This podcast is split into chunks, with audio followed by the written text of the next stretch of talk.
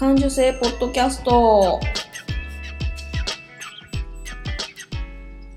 子供の頃から感受性が豊かだと言われ続けて大人になったデザイナーまゆが日々気になったことを感受性豊かにお届けする感受性ポッドキャストです。今日も遠くの友達にカセットで声を送るような気軽な気持ちでスタートします。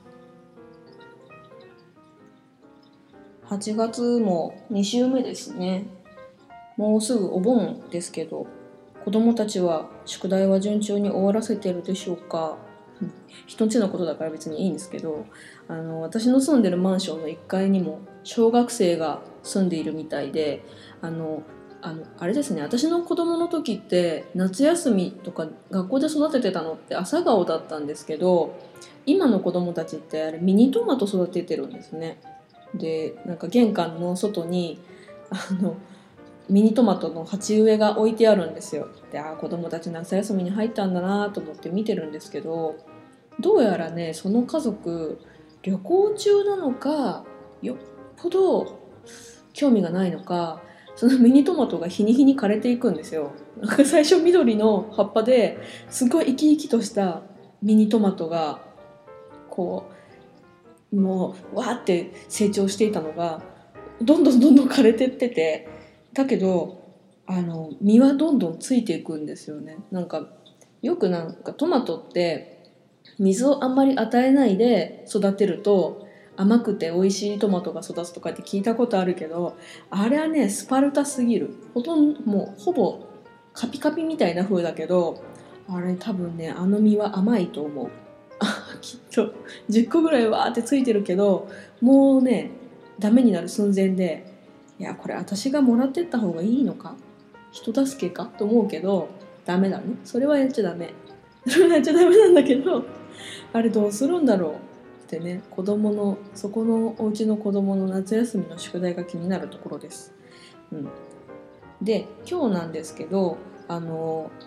えーと、好きなことは続けられるよっていう話をしたいなと思ってあの前にもちょっとキトちゃんとも話してたんですけどあ今日もキトちゃんはいない私一人の不安な感受性ポッドキャストですが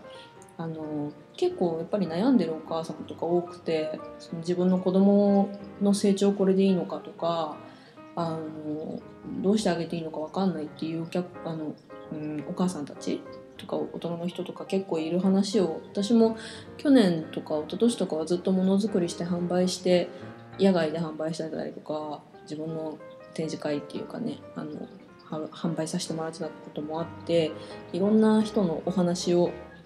うん、聞いてたんですけど私自身がすごく劣等感の塊の小学生中学生で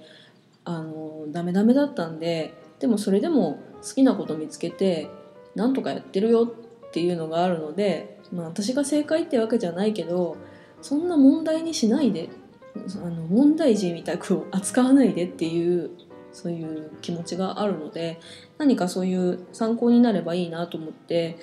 そういう好きなことは続けられるんだよっていう話をしたいと思います。で夏休みなんであの私の夏休みの思い出子供の時の夏休みの思い出を思い出すとねこれは小学校の3年ぐらいだと思うんですけどあの本気で夏の夏の生活っていうんですけど確かに夏の生活って言ったと思うけどこっちの名古屋方面の、えっと、夏の宿題のそういう冊子はあの私ほんとダメで本気で1ページもやらないであの終わってから夏休みが終わってから回答が配られるんですよね。それ見て全部回答書いて写して提出したら、まあ、まあ普通に先生にバレて激怒りされてあの授業後に居残りで全ページあのやり直しさせられるっていうめちゃくちゃ酷なことが 誰が悪いってまあまあ私が悪いんですけど、まあ、それぐらい宿題が嫌いなんですよね。勉強が嫌いであのもう家に帰ったら全く忘れちゃうんですよね。勉強のこととか宿題のこととか。でまあ忘れ物もキングだったしで何のために学校行かなくちゃいけないのかっていうのよく分かんなくてで、まあ、普通科目っていうのがもうまずダメでであの授業もついていけないしできる科目っていうと家庭科音楽図画工作で中中学校になると美術になるんですけどねそういうのの点数では評価しにくいっていう科目ばっかりだったんですよね。であとまあついでに道徳の授業も大好きでしたね。うん、でそういう点数にならない 先生が評価つけにくいっていうものばっかりが得意でで普通科目でいうと算数体育はもう最悪で数字とか見てるだけで眠くなっちゃうし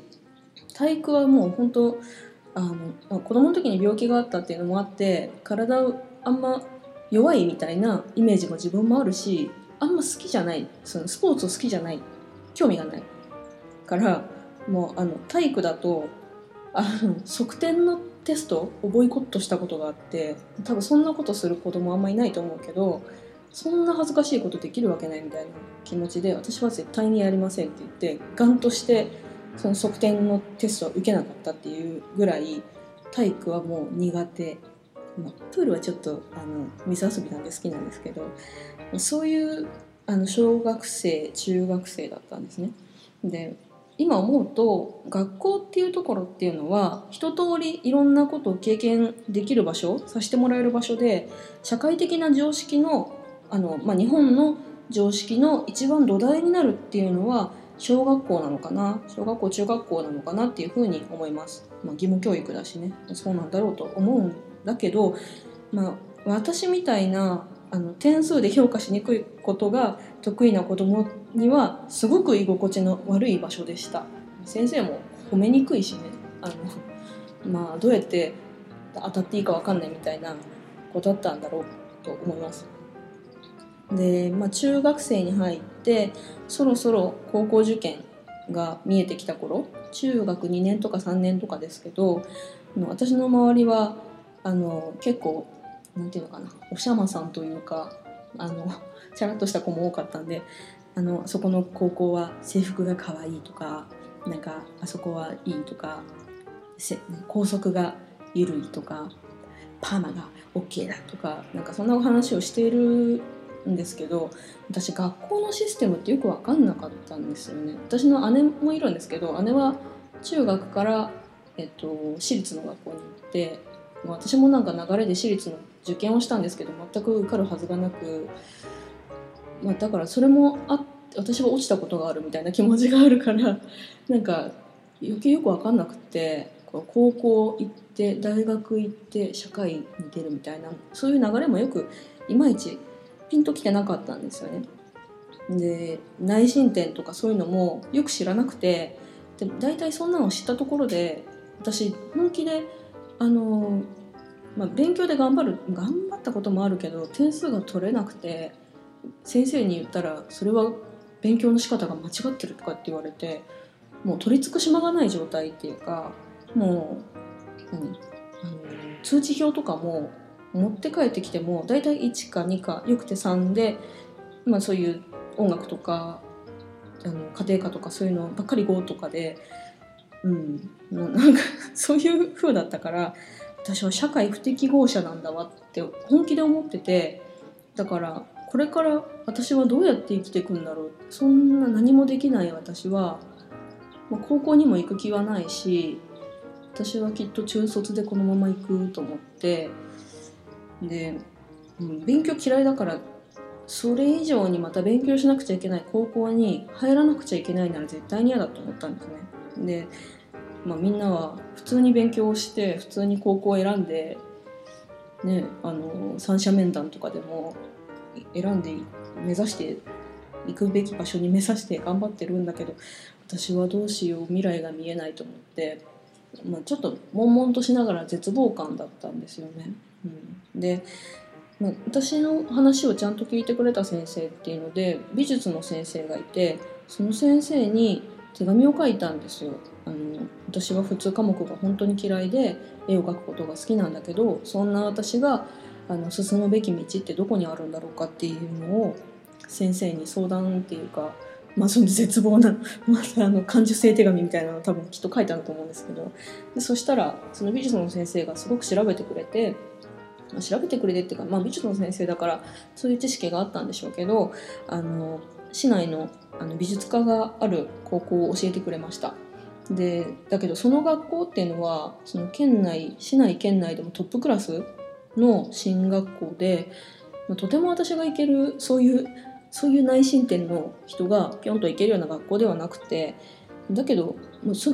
だとしてもすごく救いの光に見えたんですよね。あのもう私の行ける場所はないと思ってたんで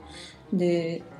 だからあのもうそれから高3の夏休みかなからあの名古屋だと河合塾っていう美術の予備校みたいなとこあるんですけどそこにほとんど毎日行ってデッサンをずっと描いて、うん、でそれで そのデッサンで一番最初にやって忘れられないのが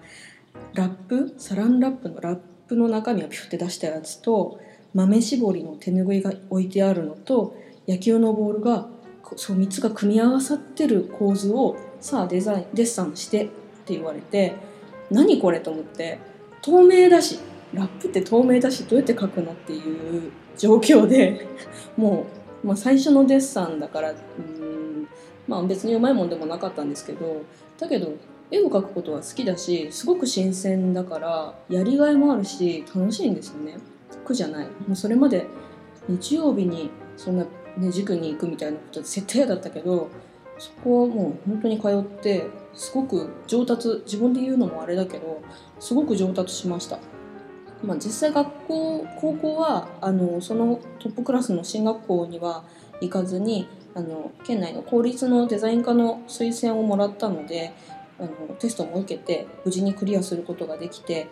もう私の好きな道を選ぶことができたんですね。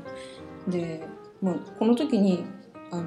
まあ、自分で選んだ道はやっぱり良かったなって今でも思います好きなことならできるし好きなことなら頑張れるんですよねで多分その中2とか中3の時に、まあ、思春期もあるし家もだいぶゴタゴタしてたんで 悶々としてたりとか絶望感しかなければそうやって自分を認めることも自分の好きな分野を認めることもそっちの方に進むっていう方向のことも考えられなかったと思うんですけどやっぱり信頼できる大人とかが周りにいてその人にあの相談できたことは良かったことだなと思います。でそういうふうにあの頃の私と同じように将来を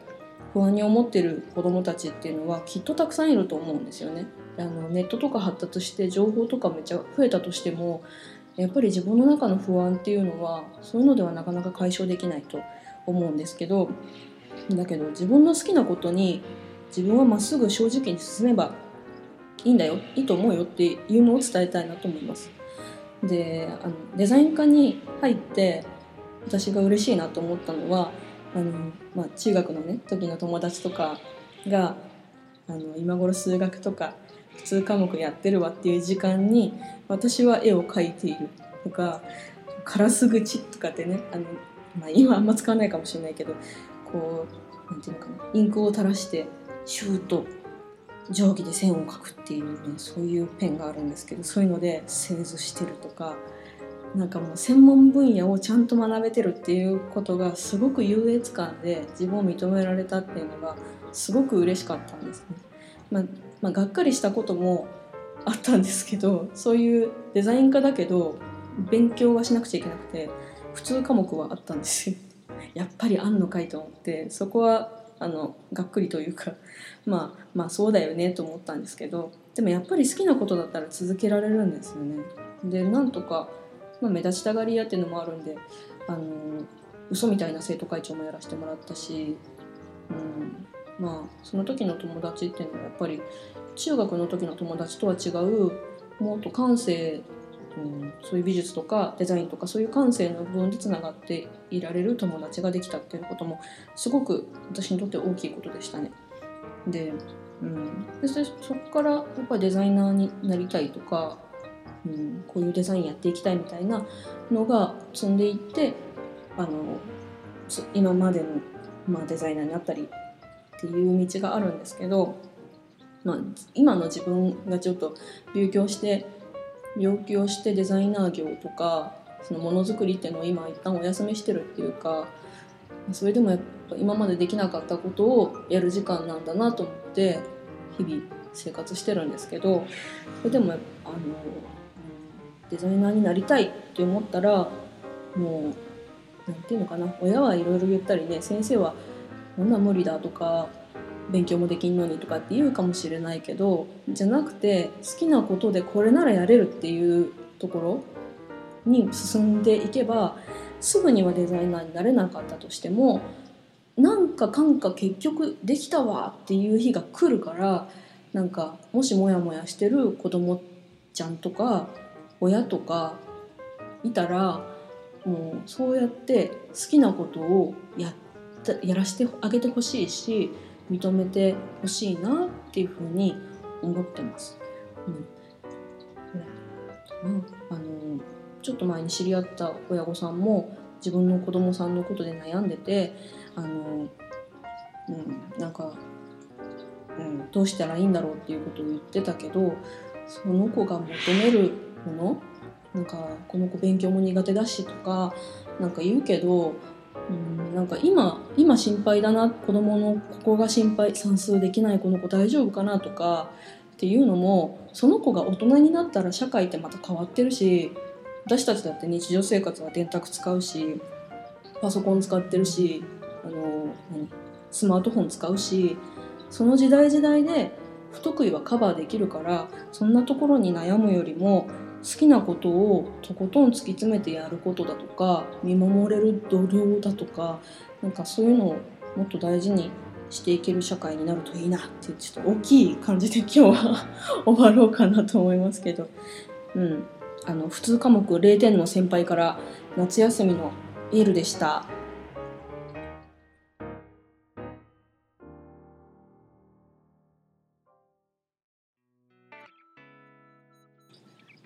夏休みって本当に一瞬で終わっちゃうあのとっても暑くてとっても楽しい季節ですよね。あのぜひエンジョイして好きなことをいっぱいやりましょう。私は今ダイエットに燃えています。頑張るぞ。それではまたありがとうございました。